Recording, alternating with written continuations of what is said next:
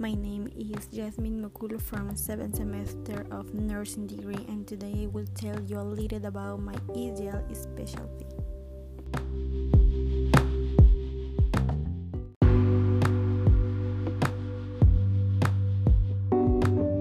Traditionally, neonatal nursing has been considered nursing care provided to babies from birth and during the first 28 days of life. However, this currently also includes caring neonatal intensive care unit for babies born prematurely, regardless of their age, and while they remain in this unit, they will provide care focused on the needs that are deteriorating at the time.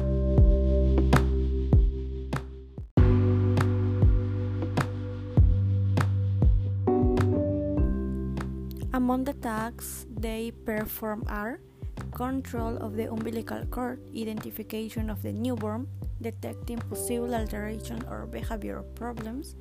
They are in charge of controlling the physiological stage, carrying out diagnosis tests, hygiene of the newborn, maintenance of the catheter, and attention to the comfort of the newborn. In these unit types, a widely used element is the radiant cradle which are units designed to provide radiant heat to neonates so that they can maintain a body temperature of 36 to 37 centigrade. Since in many cases babies do not they can regulate their body temperature by themselves.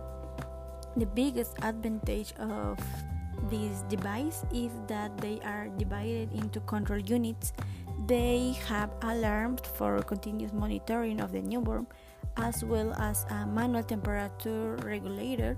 However, this disadvantage is that it can cause extreme hyperthermia, that is, it increases to the body temperature too much.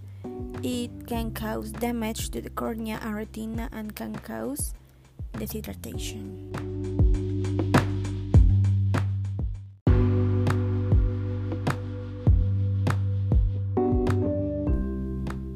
How can we hear the activities are diverse, so this particular specialty is of great interest because I see myself as a specialist in neonatology, working with many babies and taking care of them as if they were their own to provide quality care and there is no time to burden.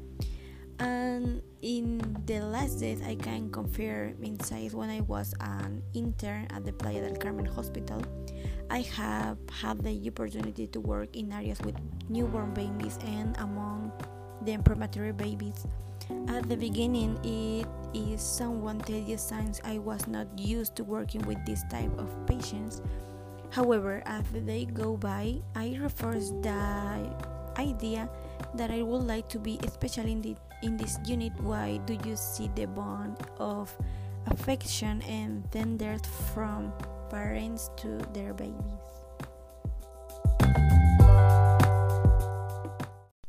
Hola, muy buenos días, buenas tardes o buenas noches o cualquiera que sea la hora en la que me estén escuchando.